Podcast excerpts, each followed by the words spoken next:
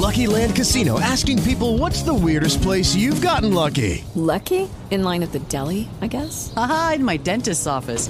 More than once, actually. Do I have to say? Yes, you do. In the car before my kids' PTA meeting. Really? Yes. Excuse me, what's the weirdest place you've gotten lucky? I never win and tell. Well, there you have it. You can get lucky anywhere playing at LuckyLandSlots.com. Play for free right now. Are you feeling lucky? No purchase necessary. Void where prohibited by law. 18 plus. Terms and conditions apply. See website for details.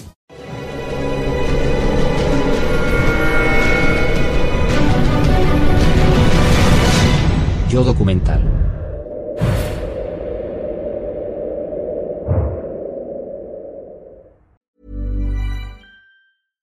ACAST recommends podcasts we love. I'm Sheila Shoiga, the host of Ready to Be Real, which features thought leaders like Dr. Joe Vitale and Nejwa Zabian, along with those who have extraordinary stories to tell.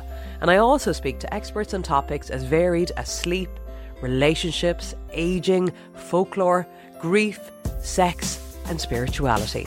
So, for honest and compelling conversations, new episodes of Ready to Be Real release every week, wherever you get your podcasts.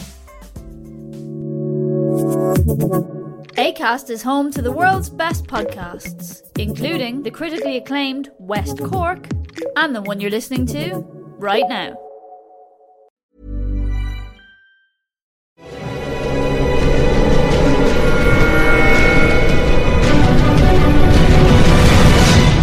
Documental.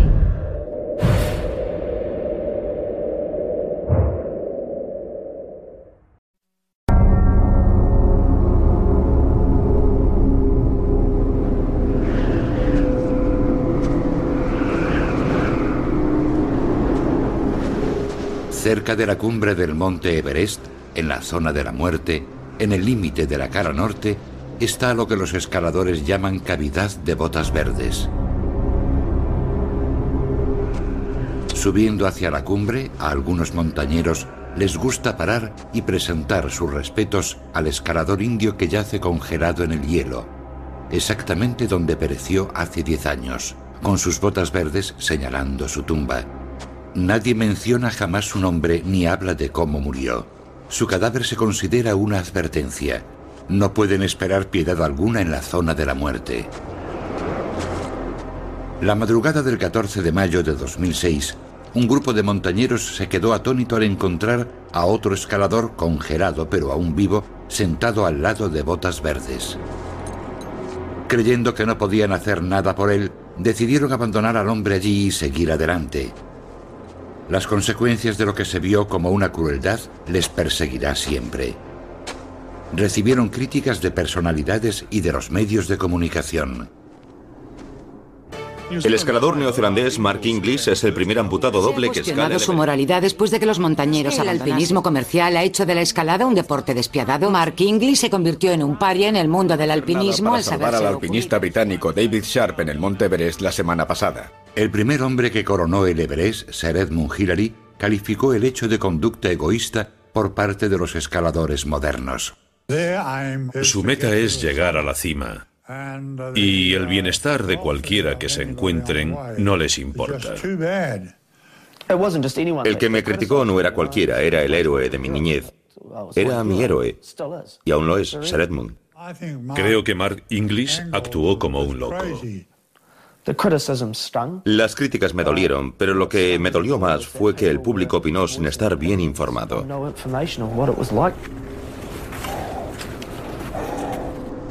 Más de 30 personas pasaron ante el hombre herido esa noche, pero sobre un doble amputado, Mark Inglis recayó toda la culpa por no ayudarlo. ¿Qué pasó realmente en el Everest? ¿Es que la fiebre por coronarlo transforma a los humanos en máquinas despiadadas? ¿O se equivocó Sir Edmund Hillary? Lo más difícil es pensar que la gente cree que pasarías ante un moribundo y no le ayudarías si pudieses. Morir por el Everest.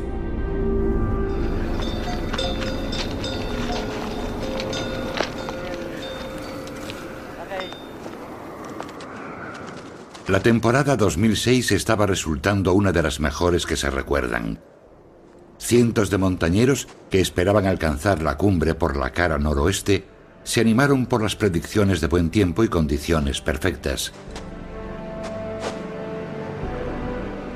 Ya saboreaban el momento en que engrosarían las filas de los montañeros de élite que habían llegado al techo del mundo. El ascenso al Everest empieza con la aclimatación a la falta de oxígeno. Los escaladores establecen varios campamentos en etapas hasta la cumbre. El tramo final los lleva a la zona de la muerte, un lugar tan hostil que el cuerpo, hambriento de oxígeno, empieza a devorarse a sí mismo. Los pulmones y el cerebro se hinchan y la carne expuesta puede congelarse al instante. ¿Por qué el Everest? Porque es el pináculo, es lo más alto. Y si llegas a la cima de esa montaña, te dará fortaleza mental para el resto de tu vida. Si logras eso, podrás lograr cualquier cosa. Mark Inglis pertenecía a un grupo de cuatro neozelandeses que intentaría igualar la hazaña de Sir Edmund y llegar a la cima del Everest. Mark Woodward, apodado Woody, ya había coronado el Everest dos veces. En esta expedición era el encargado de llevar al equipo hasta la cima. El alpinismo es un reto mental, un reto físico. Es casi como llegar hasta la esencia de la vida misma. Prescindes de todo lo superfluo en la vida y lo único que importa es sobrevivir. Pruebas tu capacidad frente a la madre naturaleza. Pero también es una experiencia espiritual. En lo alto de una montaña como el Everest, te sientes como si estuvieses con los dioses. Las piernas de Mark Inglis eran diseño y obra de Wayne Alexander, apodado Cowboy, que también escalaba el Everest por vez primera. A nivel personal, buscas una experiencia en la que puedas encontrarte o enfrentarte al miedo. Creo que cuando desafías a la naturaleza te expones a cosas que no puedes controlar. Y ahí está lo bueno, te hace sentir parte de algo que es difícil de conseguir de otro modo. El alpinismo es un deporte muy egoísta y yo quería que el ascenso al Everest fuese algo más que una escalada.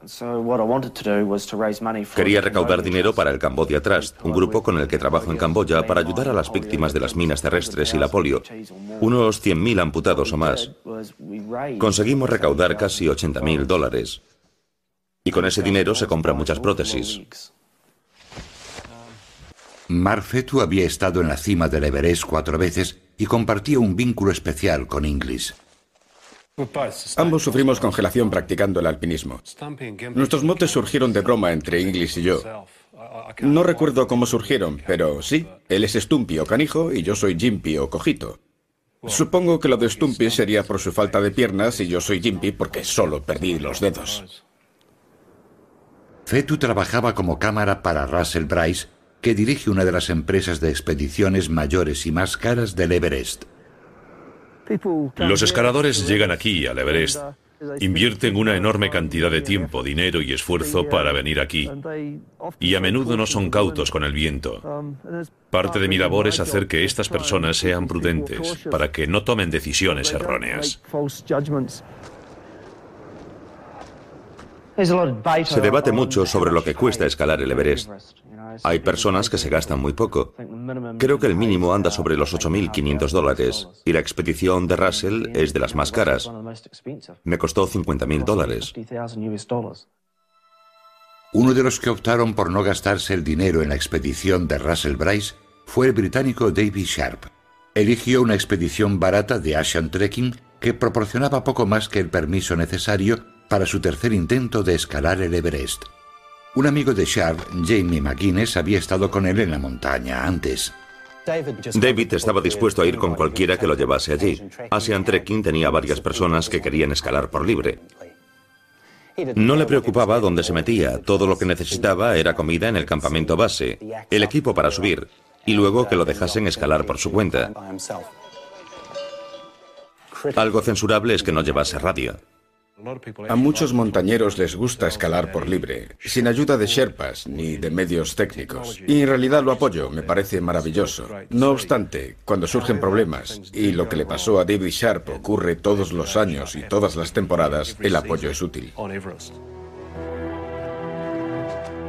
A muchos de los que escalan el Everest puedes considerarlos simples excursionistas porque escalan en grupo, pero David era un verdadero montañero. Sharp ya había causado impresión con un gran ascenso a la sexta montaña más alta del mundo, el Choyu. Estaba preparado para escalar el Everest, sin duda. Pero cuando sabes que eres capaz de hacerlo, tienes que hacerlo. Sobre lo que más discutimos fue sobre el oxígeno. Él confiaba en poder escalar el Everest sin oxígeno. Escalar sin oxígeno embotellado es muy peligroso, todo el mundo lo sabe. El peligro y la gloria tal vez vayan de la mano.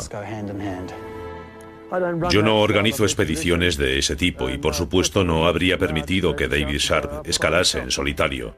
Su modo de hacer la expedición fue una decisión personal. Tal vez quería marcar un hito en su vida. Siempre bromeábamos con lo de que David era un cerebrito de las matemáticas, que lo era. Pero quería dejar la investigación y dedicarse a la docencia.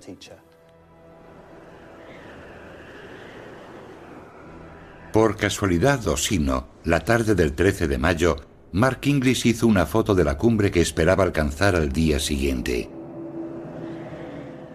La mayoría de los escaladores que ya habían alcanzado la cima estaban descendiendo, pero en la distancia había un escalador solitario, que se saltaba todas las reglas y se dirigía hacia la cumbre avanzada la tarde.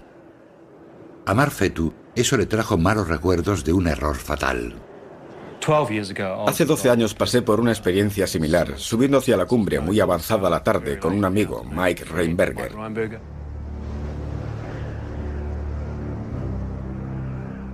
Estaba filmando a Mike y él no quería dar la vuelta sin llegar a la cima. En cierto momento dijo, descansaremos al bajar. Yo no era partidario de hacerlo, pero tampoco quería dejarlo solo, así que continué. Llegamos a la cumbre muy tarde, así que tuvimos que acampar. Y pasamos la noche a 70 u 80 metros de la cumbre. Fue una acampada a demasiada altura. El clima nos castigó mucho. Sigue bajando.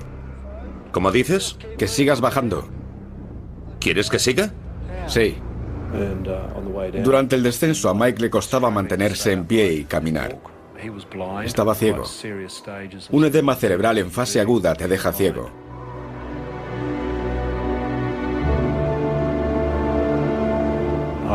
Tuve que abandonar a Mike.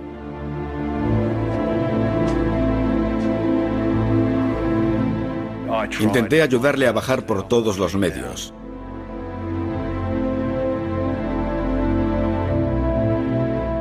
Por causa de eso perdí todos los dedos de los pies y tuve mucha suerte de salir con vida.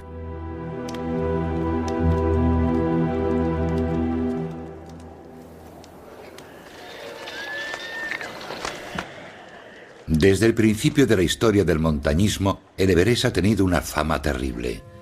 En esa época no se sabía cómo afectaba la altura. ¿Podría uno vivir a tanta altura? Nadie lo sabía. Desde que el profesor británico George Lake Mallory dijo en 1924 que escalaría el Everest porque estaba ahí y luego había desaparecido entre las nubes, el Everest se ha cobrado más de 200 vidas. Los restos mortales de Mallory, un monumento congelado. Allí siguen porque allí estaban. Hubo que esperar a 1953 29 años después de que Mallory muriese en su tercera expedición al Everest, para que el neozelandés Edmund Hillary y el Sherpa Tenzing Norgay alcanzasen la cumbre. Los relatos de la hazaña, por la que a Hillary lo nombraron caballero, alimentaron a generaciones de escolares, a niños como David Sharp. Para los niños neozelandeses como Mark Inglis, ser Ed era un dios, e igual que él, deseaban entrar en el gran Olimpo de los montañeros. Creo que todos los niños neozelandeses han soñado con ser estrellas del rugby o con seguir los pasos de Sir Edmund. Yo nunca iba a ser una estrella del rugby, era un crío flacucho y canijo, pero sí podía ser un buen escalador. Así que podía seguir los pasos de Sir Edmund.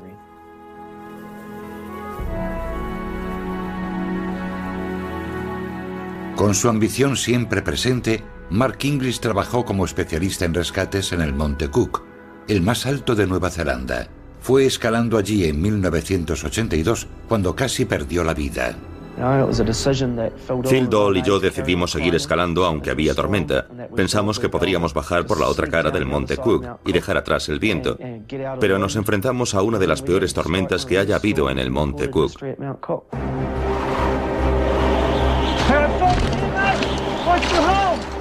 Nos metimos en una cueva diminuta cerca de la cumbre para salir del viento, pero la tormenta no amainaba. El viento no cesó en 13 días y medio.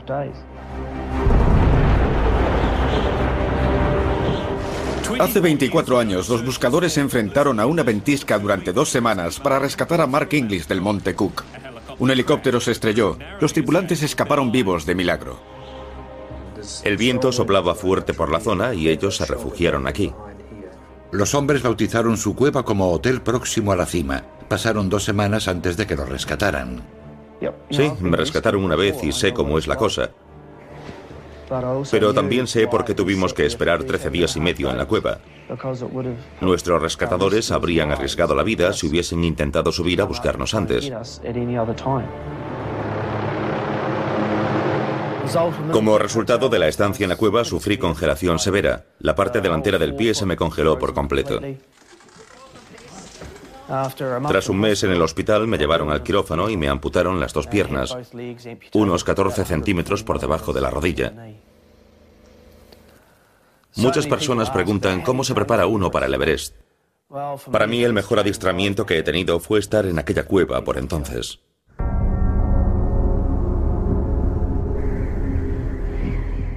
Tras semanas de aclimatación, el equipo se prepara para ascender a la cumbre. Saldrán del campamento 4 y pasarán al menos 12 horas en la zona de la muerte, luchando contra las fuerzas de la naturaleza mientras intentan alcanzar la cumbre y regresar. La ruta de la cara noroeste se divide en tres etapas. Primer punto, segundo punto, tercer punto. Y luego la cumbre. De camino hacia el primer punto, también pasarán por la cavidad de Botas Verdes.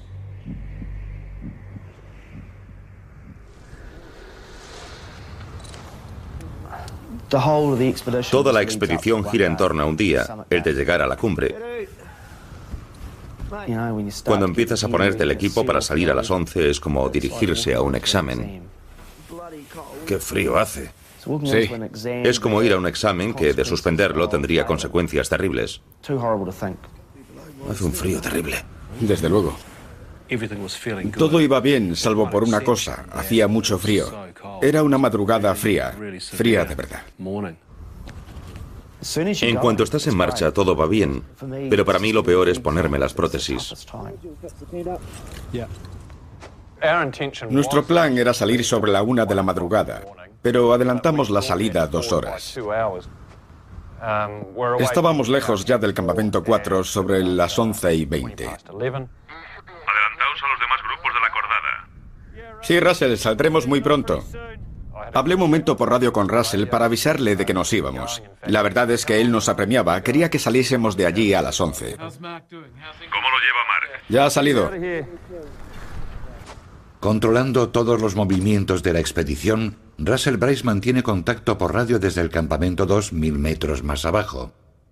Es como tener otro par de oídos y de ojos. Es la pieza clave. El primero de los grupos de Russell en salir esa noche fue el de Max Chaya, que quería ser el primer libanés en llegar a la cumbre. Woody, nosotros nos adelantamos. Buena suerte. Nos vemos en el camino. Max había salido ya y nos llevaba 20 minutos de delantera. Cowboy, ¿preparado? ¿Dorji? Nos pusimos al frente del grupo e íbamos avanzando más o menos todos juntos.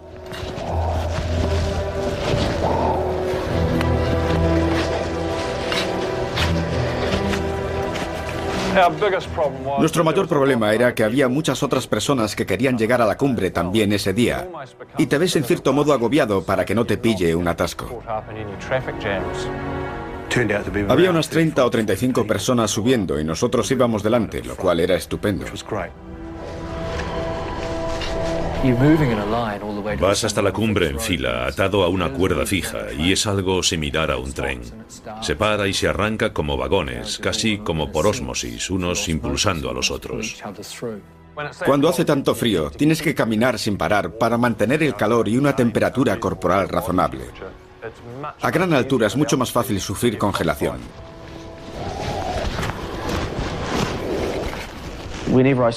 Cada vez que paraba, aunque solo fuese un momento, unos segundos para calentarme las manos, Dorji venía enseguida, me daba una palmada. Mark, Mark, sigue andando, camina, no te pares, no puedes pararte, hoy no puedes pararte.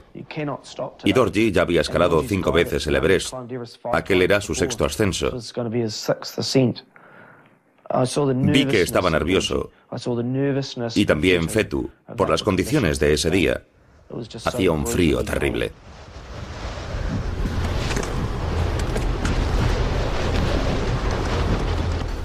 El camino hasta la cavidad de Botas Verdes es muy difícil. Coges lo que se llama garganta de salida del campamento 4. Es una subida bastante pendiente por la nieve. De noche, atado a una cuerda fija, eso te lleva hasta la arista de la cumbre. Y luego llegas a varias cornisas que hay que cruzar.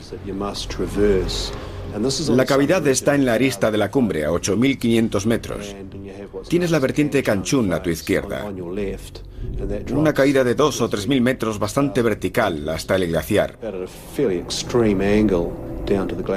Y a la derecha tienes toda la cara norte del Everest, que representa una caída de aproximadamente 2.500 metros hasta el fondo del valle. Así que si resbalas, tropiezas o no te enganchas bien a la cuerda fija, emprendes lo que todo el mundo llama el gran viaje hasta el fondo. Cuando miras en la oscuridad hacia la vertiente Canchún, no ves más que un gran agujero negro. Percibes una sensación de maldad. Es un lugar muy peligroso.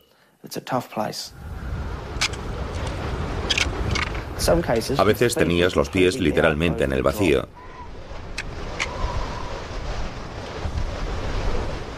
Yo había pensado que si se me rompían las dos prótesis aún podría caminar sobre las rodillas. Pero luego al verme pasando alguna de las cornisas, sobre todo en el fondo del segundo paso, vi que si no podía andar sería imposible pasar por allí. De rodillas no.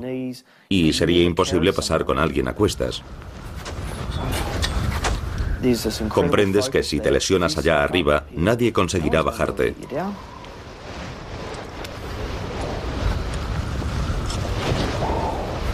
Una de las partes más terribles del ascenso a la cumbre es que te encuentras con montañeros muertos.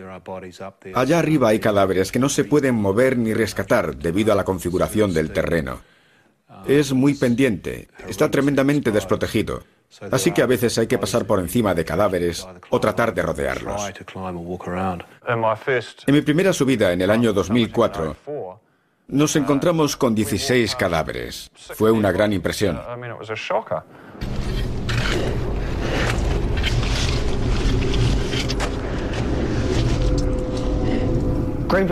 Botas Verdes fue un montañero que murió en 1996. Creo que durante el descenso, como les pasa a muchos montañeros. Como muchos de los cadáveres de la cara norte, en cuanto te mueres dejas de ser carne y hueso y te conviertes en parte de la montaña. Es imposible moverte, quedas adherido a la roca congelada. La sorpresa fue ver que allí había otra persona.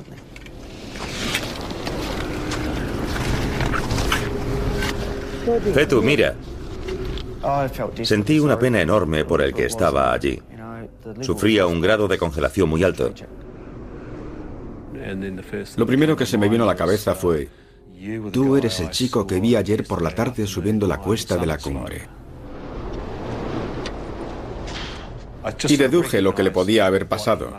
Llegó a la cumbre tarde, estaba solo, y lo más probable es que al bajar se le hiciese de noche, lo cual es muy peligroso cuando estás solo.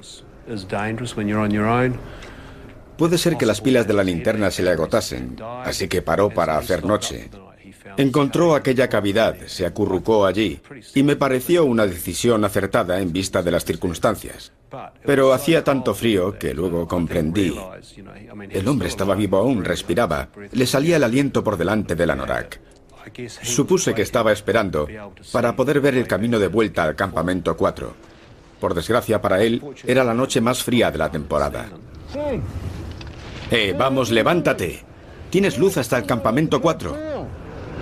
Le grité que se levantase. Le dije, levántate, hay luz hasta el campamento y podrás llegar sin perderte. Vi que no lo conocíamos, que parecía más muerto que vivo. Y mi principal responsabilidad son los clientes y las personas que están conmigo. Además, era la una de la mañana. Y para organizar un rescate, habría que esperar a la luz del día. Es horrible tener que pasar de largo, pero así es la montaña. Aquello impresionó mucho a Cowboy. Nunca había visto cadáveres ni a nadie en aquellas circunstancias. El encontrarte a alguien herido, tremendamente, tremendamente afectado por las durísimas condiciones, fue algo muy incómodo, fue horrible. Fue lo peor que he visto en mi vida. Me quedé estupefacto. Después se movió. Fue solo un leve movimiento de la cabeza. Pero en alguien que está inerte, que parece sin vida, es un movimiento enorme. Porque es, es una prueba de vida.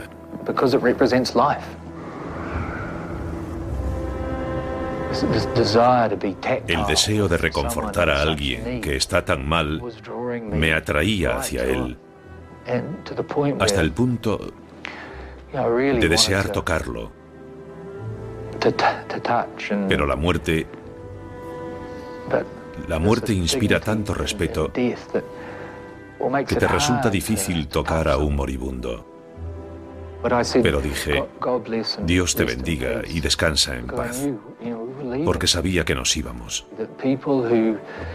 Los que sabían de esas cosas, que habían visto algo así antes, Judy was boring. Hello. Then Judy discovered ChumbaCasino.com. It's my little escape. Now Judy's the life of the party. Oh, baby, Mama's bringing home the bacon. Whoa, take it easy, Judy. The Chumba life is for everybody. So go to ChumbaCasino.com and play over 100 casino style games. Join today and play for free for your chance to redeem some serious prizes. ChumbaCasino.com. No purchase necessary. Void where prohibited by law. 18 plus terms and conditions apply. See website for details. With the Lucky Land slots, you can get lucky just about anywhere. This is your captain speaking. Uh, we've got clear runway and the weather's fine, but we're just going to circle up here a while and uh, get lucky. No, no, nothing like that. It's just these cash prizes add up quick. So I suggest you sit back, keep your tray table upright, and start getting lucky. Play for free at LuckyLandSlots.com. Are you feeling lucky? No purchase necessary. Void where prohibited by law. 18 plus terms and conditions apply. See website for details.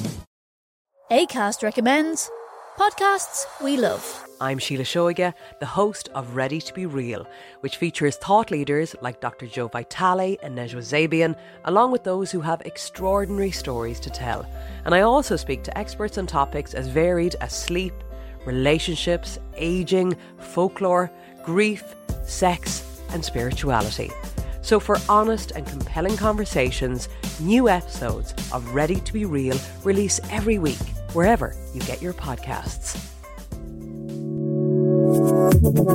ACAST is home to the world's best podcasts, including the critically acclaimed West Cork and the one you're listening to right now.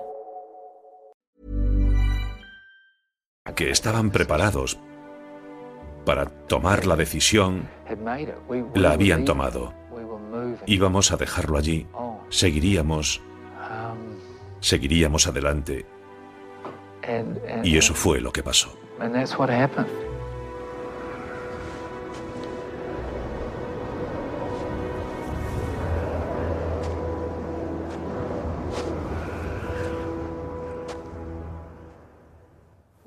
Resulta difícil de explicar. Y no es fácil tomar la decisión de abandonar a alguien así, pero hay que tomarla. Son los malos tragos que a veces se viven en el montañismo. Si sufres un accidente allá arriba, tienes que poder caminar. Tienes que estar consciente para que puedan rescatarte.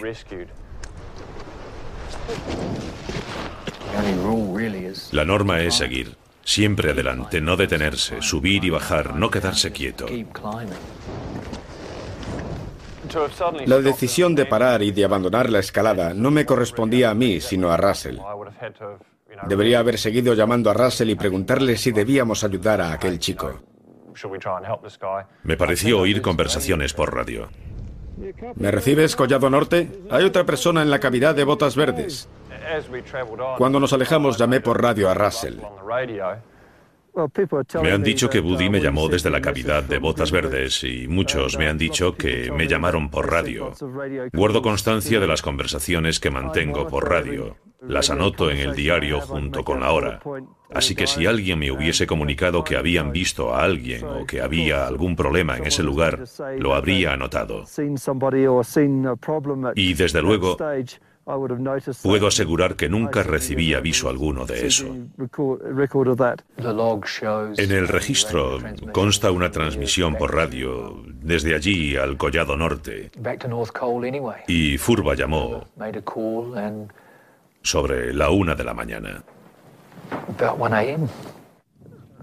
No tengo constancia de eso y no entiendo qué pretende Cowboy. Me dijo que había mantenido conversaciones conmigo de las que no tengo constancia. Si reúnes a todos los que estuvieron allí aquel día, cada uno te dará su versión de los hechos. Por lo que yo recuerdo, usé la radio. Recibí respuesta de que siguiese, porque no podía hacer nada para ayudar. Pero no estoy seguro de si me lo dijo Russell u otra persona, o si la hipoxia me hizo alucinar. En Mushroom Rock hicimos otra llamada a Russell, que él recibió. Si hubiese recibido recado de que David Sharp tenía problemas a aquella hora de la madrugada, tal vez habría podido hacer algo, quién sabe. Las cosas quizás habrían sido diferentes si me hubiesen avisado por radio. Sí. Volví a transmitir el aviso. Es increíble cómo se borran los recuerdos. Desde luego, sí, a veces estoy seguro de que volví a transmitirle el aviso. Pero es evidente que no lo recibió. Sigue siendo un misterio por qué Russell Bryce no recibió ninguno de los avisos por radio de lo de David Sharp aunque sí recibió otros. Pero hay otra gran incógnita que nunca se ha despejado.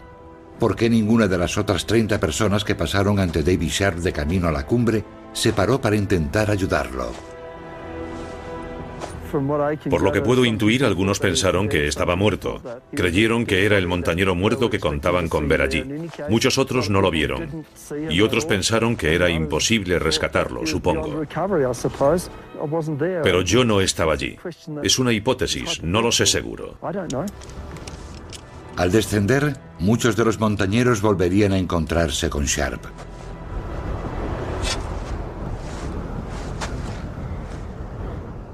Lo primordial para Mark Inglis pasó a ser su propia supervivencia. Una válvula rota de su mascarilla hacía que mucho del oxígeno que tomaba con cada respiración se escapase fuera. Comprueba el regulador. Con menos oxígeno que le calentase el cuerpo en aquel día tan frío, si continuaba hasta la cima seguramente acabaría sufriendo el efecto de la congelación. No funciona. Hacía un día tan malo que la impresión de ver a botas verdes y al otro hombre en la cavidad desapareció tras menos de cinco pasos. Pero el pensamiento de que no quería acabar así no desapareció en todo el ascenso.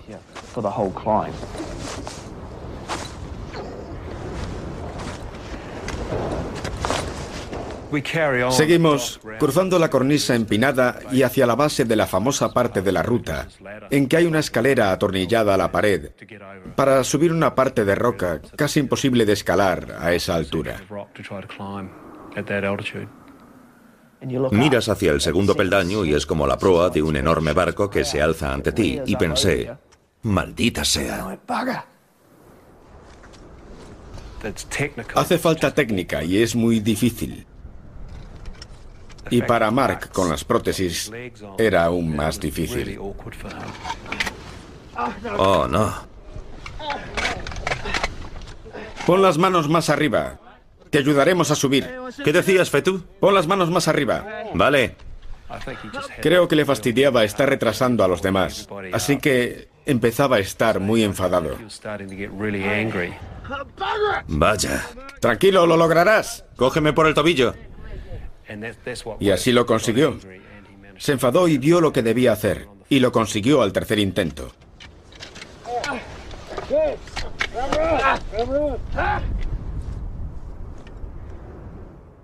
Cuando vas subiendo por la escalera, si se te escapa un pie, no hay nada de nada debajo. Lo único que hay es una caída de 2.500 o 3.000 metros por la cara norte del Everest.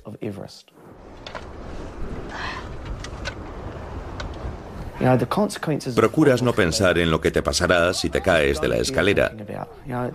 Ha habido muchos que han muerto en ese lugar.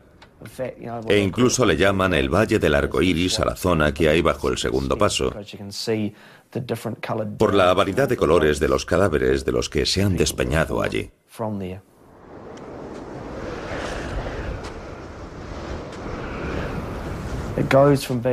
Por encima del segundo paso, pasa de ser una montaña física para convertirse en una montaña mental.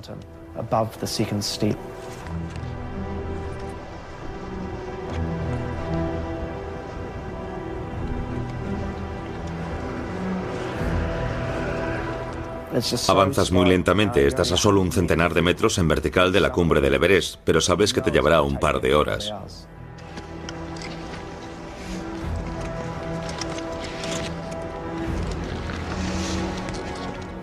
Te sientes muy cansado.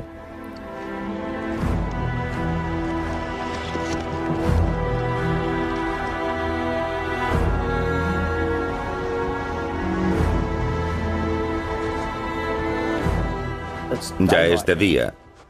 Sigues mirando bajo tus pies, pero ya no ves un gran agujero negro, sino todo el trecho hasta el Rombuk, toda la pared de la cara norte.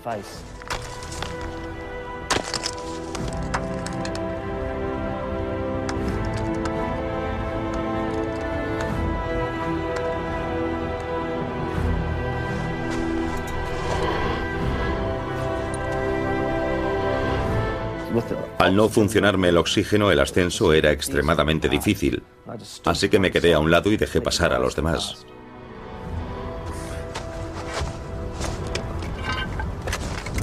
La situación de Ingalls ahora era crítica. La falta de oxígeno afectaba su capacidad de decisión.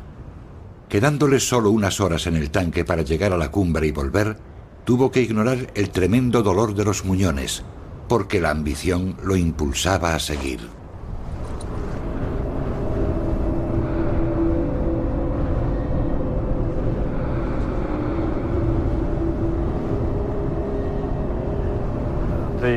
Aquella noche fue anómala. Puse mi altímetro en el campamento 4 en 8.200 metros, cota a la que está el campamento. Y cuando lo miré en la cumbre marcaba 9.000 metros. Lo que pasaba era que estábamos ante una depresión atmosférica. Es decir, que la montaña sobrepasaba la atmósfera. De modo que el espacio había bajado hacia nosotros y por eso hacía tantísimo frío.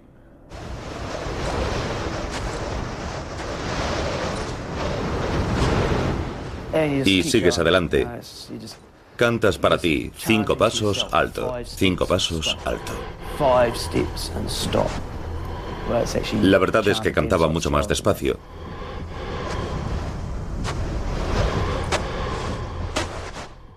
Y luego de repente no ves nada delante de ti. ¿Cómo sabes que estás en la cima del mundo? No ves que llegas a un pico, sino que no tienes nada delante.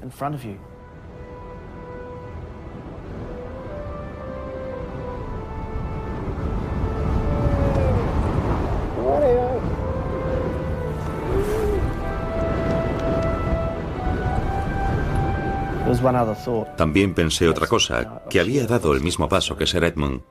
Solo uno, pero era el preciso, el paso que te lleva a la cima. Él llegó por el sur, yo por el norte. Y es solo ese paso el que cuenta. Fue una alegría muy sobria. No fue una alegría desbordada, sino más bien contenida. Sientes orgullo. Había cuatro de nuestro grupo en la cumbre ese día. Los tres Mark y un vaquero.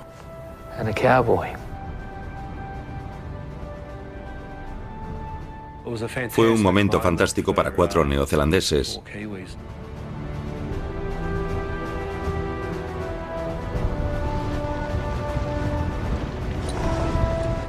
Con la mayor parte de su oxígeno consumido y los dedos congelados, el gran reto ahora era descender. Y durante el descenso es cuando se producen la mayor parte de los errores fatales. Para mí, sobre todo, el descenso es mucho más difícil que el ascenso. Y en cuanto empecé a bajar, sabía que sería un día muy largo. Notaba que me estaba haciendo mucho daño.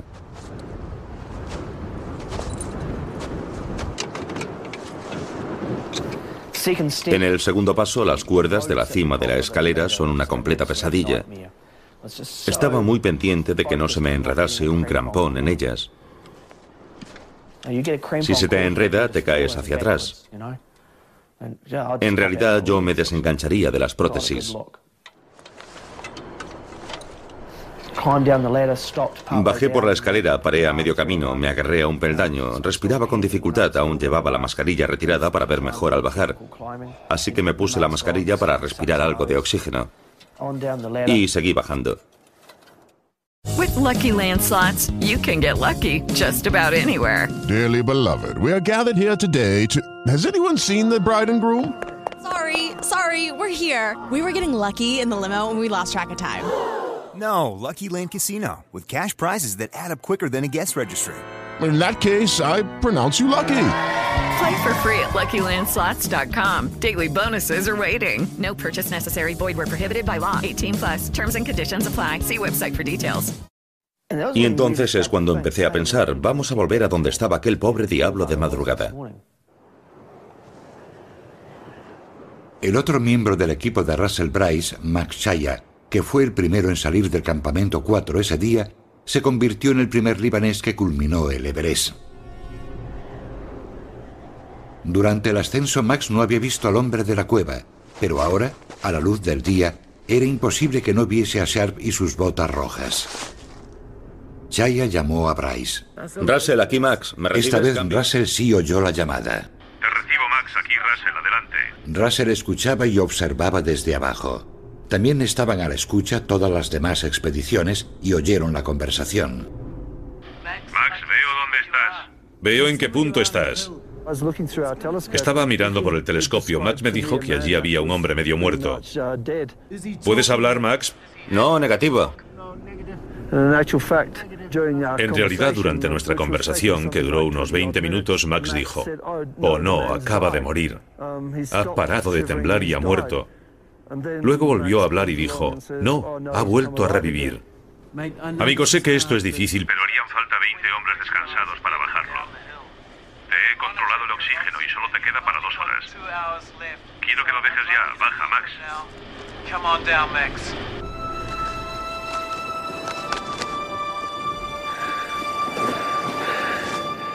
En el nombre del Padre, del Hijo. No vi a nadie que pudiese ayudarlo en toda la montaña.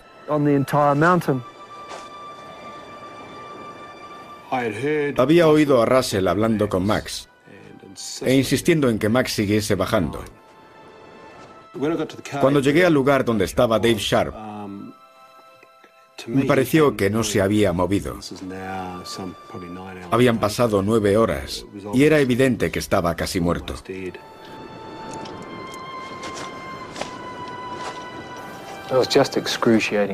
Era muy doloroso verlo. To be in that position, to be Estaba en aquel lugar tan vulnerable e indefenso y sin tener um,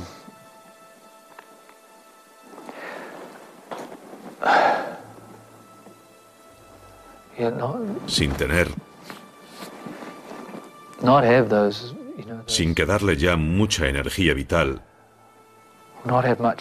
sin energía de ningún tipo, much of a grip at sino que estaba casi. No sé expresarlo.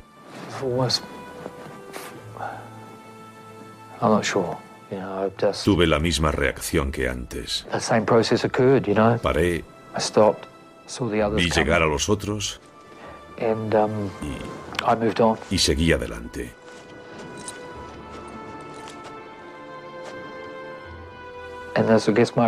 Y lo que más lamento I didn't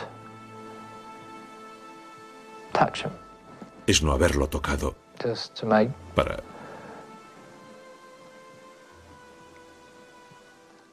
para demostrarle un poco de solidaridad. Max hizo lo que pudo. Luego algunos de nuestros otros Sherpas intentaron ayudarle. Lo sacaron de la cavidad y lo pusieron al sol.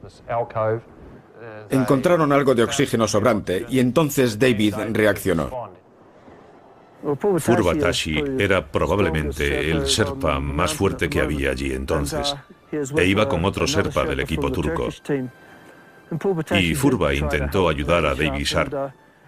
Tardó unos 25 minutos en dar cuatro pasos y luego tuvo que bajarlo. Así que aquellos dos serpas robustos dijeron que era imposible bajar a aquel hombre. Durante un momento, el moribundo recuperó fuerzas para hablar. Con su último aliento le dijo a un Sherpa que se llamaba David Sharp y que estaba con Asian Trekking.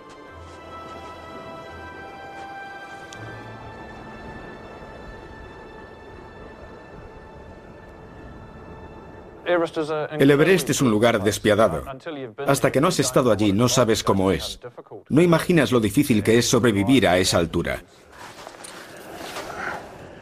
Inglis estaba ya muy afectado por la congelación y el descenso estaba siendo una pesadilla.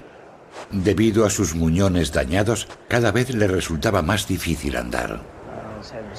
Tenía que parar y levantar una pierna, lo llamaba andar de gaviota, para aflojar la presión. Volvía a bajar esa pierna y levantaba la otra para aliviarla. Entonces a los compañeros se les ocurrió lo del tobogán y por tanto probé.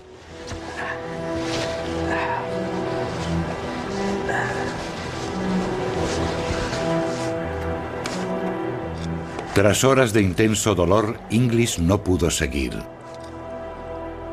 Y faltando solo 200 metros para el campamento, el equipo fue en su ayuda. Los compañeros me recogieron y enseguida me vi sobre la espalda de Furba, mientras él bajaba hasta el campamento. Furba, eres un fenómeno. Por eso no escala solo, para que los que te acompañan puedan solucionar los problemas antes de que sea tarde. Cuando llegué abajo, sabía qué cosa había sido la más importante para mí ese día. No era haber llegado a la cumbre ni nada de eso, sino lo que había visto y compartido de forma tan breve con otro ser humano. Y lo que sentí al respecto me estaba consumiendo. Fue mientras estábamos esperando en el campamento base cuando supimos que el chico de la cavidad de botas verdes había muerto. Russell tuvo que salir y averiguar quién era. Nadie conocía a David Sharp hasta que murió. Ni siquiera los integrantes de su expedición. No sabían nada de él hasta que murió. Inglis regresó a Nueva Zelanda como un héroe. ¿Contento de estar en casa? Pero cuando se supo la noticia de la muerte de Sharp, muchos de sus admiradores se volvieron contra él. ¿Es que el alpinismo comercial ha hecho de la escalada un deporte despiadado? Hoy Mark Inglis recibió grandes críticas por no haber salvado a un montañero moribundo. Fue el comienzo de siete largos meses. En el hospital de los dedos que se me habían empezado a ennegrecer y a necrosar, sabía que perdería las puntas. En cuanto a los muñones, me llevé una gran sorpresa. Los huesos me habían asomado por los muñones. Debajo de esto está todo abierto. Ya entiendo. En esos dos meses en el hospital me hicieron varias operaciones, pero al final solo tuvieron que cortarme tres centímetros de cada muñón. Esta es más corta, así que no las tendré iguales. Necesitaré una pierna más corta. Ah, claro. Más corta, más aún. Pero mientras English solucionaba sus problemas médicos, recibió otro mazazo. Nos llamaron para darnos una noticia terrible. Dijeron, Sir Edmund os ha criticado. Sir Edmund Hillary ha salido en los medios y ha criticado vuestra expedición. Creo que Mark Inglis actuó como un loco. Se esforzó mucho por llegar a la cumbre. Pero no apruebo que solo llamara al campamento base para decir que había un hombre allí y qué debía hacer. Ni que el jefe de la expedición dijese que el hombre llevaba mucho tiempo allí y que iba a morirse. Así que que no se preocupase. Me parece una conducta deplorable.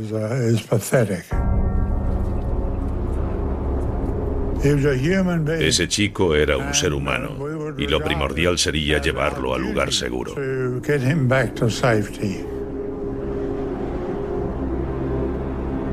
David Sharp murió en el monte Everest. No tuvo nada que ver con nosotros ni con Mark English. Por desgracia, hay quien cree que fue culpa de English que ese chico muriese. Que es culpa de English no haber bajado al chico. ¿Que si culpo a los que pasaron de largo? No. ¿Esperaba David que lo rescatasen? Por supuesto que no. Me dijo claramente que comprendía los riesgos y no quería poner en peligro a otros. Como una especie de ironía del destino, una semana después el australiano Lincoln Hall sobrevivió una noche en la montaña y luego lo rescataron. Pero la gran diferencia es que él podía andar, podía hablar, estaba medio oído y padecía congelación, pero hablaba. Hicieron falta unos 15 Sherpas, mucho oxígeno y unas 20 horas y pico para llevarlo abajo, pero podía moverse. Y la noche que él pasó arriba, desde luego, no fue tan fría como la de nuestro ascenso. La escalada es algo muy peligroso.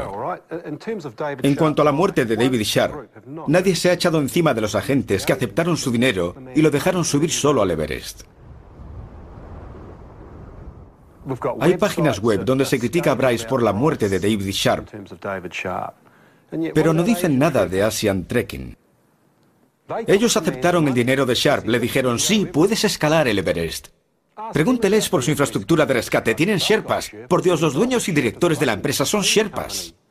De las fatalidades y los rescates que ha habido a lo largo de muchos años, la mayoría han sido de clientes de Asian Trekking. Organizan expediciones a su aire y es evidente que hay clientes a los que les gusta.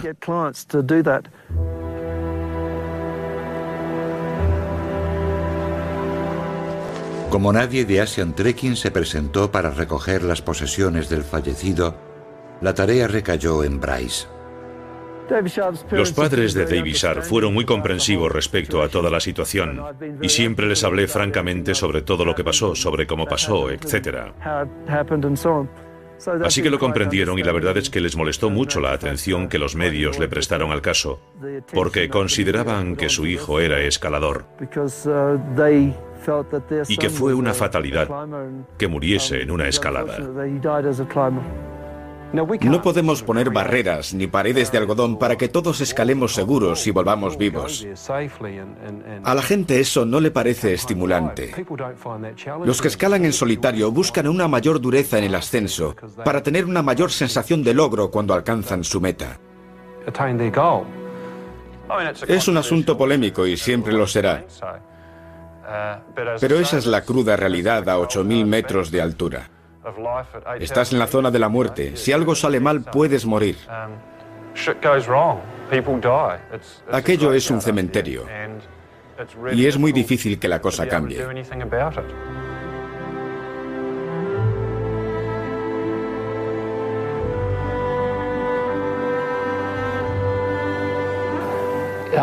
Creo que es como un microcosmos del mundo entero. Lo que ha cambiado en esa montaña ha cambiado también en la sociedad. Y las críticas de Sir Edmund se centran en el dinero. Sí, hay cierta falta de sensibilidad, pero no se limita a los que escalan esa montaña. Se da en todo el mundo. En todos nosotros. Davy Sharp fue uno de los 11 montañeros que murieron en el Everest en 2006.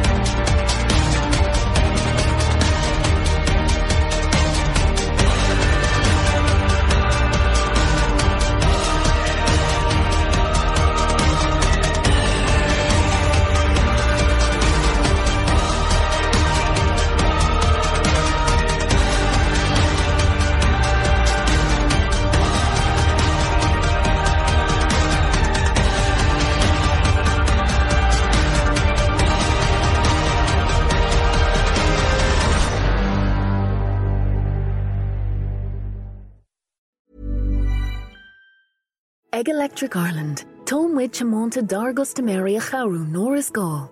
Sin an fág a chruthigmuid ar mátaíochtta de chustaméí. Chn tú a chuinal ar agus sús chun dáta foiinúor serviceí agus ar nachfaníatóir fóldit. Cuirann ar mátaíochtta nu a réim se réach ar fá. Chn tú a charú de vile é íag, Erle sí chun ditú foioine bh vanistú agus an tolas is déine faoi haíochttaí an rialtas. Tóircót ar electricireland.ie.